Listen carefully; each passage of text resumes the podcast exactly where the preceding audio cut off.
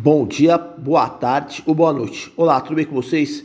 Meu nome é Adriano Vretaro, sou preparador físico de alto rendimento e estamos aqui para falar sobre preparação física no basquete. Preparação física direcionada especificamente para os jogadores de basquete. Pois bem, vamos lá. O tema de hoje que eu podia discorrer, comentar com vocês é sobre o Spike Jump Test no basquete. Aperfeiçoar as capacidades biomotoras essenciais para o desempenho no basquete é função prioritária do preparador físico da equipe. Junto a isso, mesmo monitora e controla a distribuição das cargas ao longo dos microciclos. Nesse meio tempo, para verificar se está ocorrendo as adaptações desejadas, é necessário implementar avaliações regulares essas avaliações físicas analisam a questão da resistência, força, potência, agilidade, entre outros componentes importantes. Acerca disso, a potência muscular emerge como um atributo determinante para o rendimento atlético dos jogadores. A potência mecânica sofre duas classificações: potência explosiva e potência reativa. Exatamente, ambas as potências precisam ser desenvolvidas de forma gradual e lenta. Essas duas versões de potência estão presentes tanto nos membros superiores como também nos membros inferiores. Existem vários testes de campo para mensurar as manifestações da potência. Os testes mais conhecidos e popularmente aceitos são os testes de salto vertical.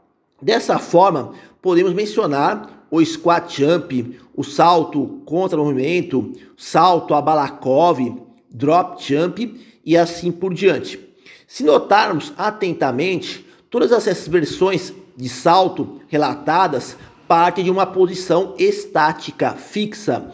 Isso é um ponto divergente, pois o basquetebol ainda carece de testes de saltabilidade que empreguem corridas de aproximação isto é, teste de salto com a realização de duas ou três passadas antes do salto propriamente dito. Algo semelhante ao que acontece na bandeja. Haja visto um estudo de análise de movimentação demonstrar que 69% dos saltos de uma partida serem estacionários, 26% envolverem corrida de aproximação e desses apenas 5% englobam apenas uma passada. Somando-se a isso, pelo que eu saiba, somente no draft combine da NBA é que se faz uso de um teste com passada antecedendo o salto. Salvo engano, duas passadas antes do salto. Alguns autores, como o professor australiano Talpei, num artigo que discutia sobre potência e saltabilidade, alega que boa parte dos saltos estáticos requerem mais da potência explosiva. Por exemplo, o salto contra-aumento que exige do ciclo alongamento e curtamento longo. Num outro prisma, o mesmo autor advoga que os saltos com corrida de aproximação vão demandar mais da potência reativa, que preconiza o ciclo alongamento e curtamento curto. Então, ao verificarmos a literatura especializada sobre basquetebol, encontrei alguns testes de salto envolvendo corrida de aproximação. Um dos testes recomendava uma passada, outro teste exigia duas passadas. Nos dois testes, a decolagem do salto vertical poderia ser efetuada com uma ou com as duas pernas. Em outra pesquisa, desta vez do professor Altavila, de 2018, é demonstrado o salto a Balakov modificado. Esse tipo de salto consiste em saltar com o uso dos membros superiores após uma passada. O salto que nos interessa comentar hoje é o Spike Jump Test. Esse teste começa a ser aplicado em jogadores, começou a ser aplicado em jogadores de voleibol, pois a dinâmica de passadas assemelha-se ao movimento de bloqueio ou da cortada. Durante sua dinâmica de execução, são efetuadas duas ou três passadas de aproximação, amortizando a carga na última passada em ambas as pernas através de um movimento preparatório excêntrico de flexão acentuada do tornozelo, joelho e quadril, seguido por uma explosão concêntrica máxima. Toda essa sequência descrita trabalhando concatenada com o balanceio dos braços e concluindo com os membros superiores estendidos overhead. Sendo assim, tal salto, o spike jump, pode se tornar uma alternativa pedagógica viável de teste de campo a ser incluso na bateria de avaliações da potência explosiva no basquetebol. Justamente nesta mesma linha de raciocínio está um artigo recente do professor Chalão de 2023 sugerindo que esse teste em particular para a interpretação da potência explosiva horizontal e vertical em atletas de basquetebol. Um detalhe que o referido autor recomenda é que haja, em vez de duas passadas, se realize três passadas. Também, antes do teste, será preciso medir o comprimento do braço estendido.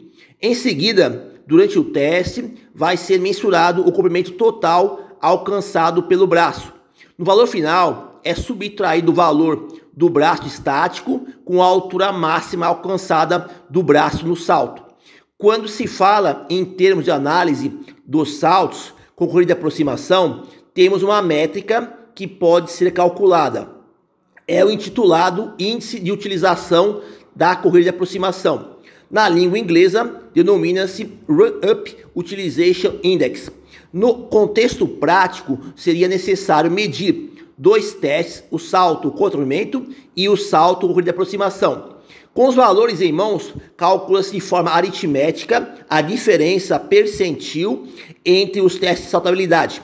O numerário encontrado indicará se existe uma discrepância mais ou menos assinalada entre os dois testes. Normalmente, se o jogador estiver bem treinado na força e potência muscular, o salto com corrida de aproximação vai denotar um valor mais elevado quando comparado ao salto contra o movimento. Todavia, infelizmente, nas publicações ainda não temos parâmetros normativos de referência de até quanto poderia ser essa diferença. Quais os limites de tolerância aceitáveis e a nota de corte desse indicador funcional valioso. Por último, devemos dar maior atenção ao uso de testes de saltos verticais ou de aproximação, pois os mesmos reproduziriam a dinâmica de movimentação dos jogadores nos jogos.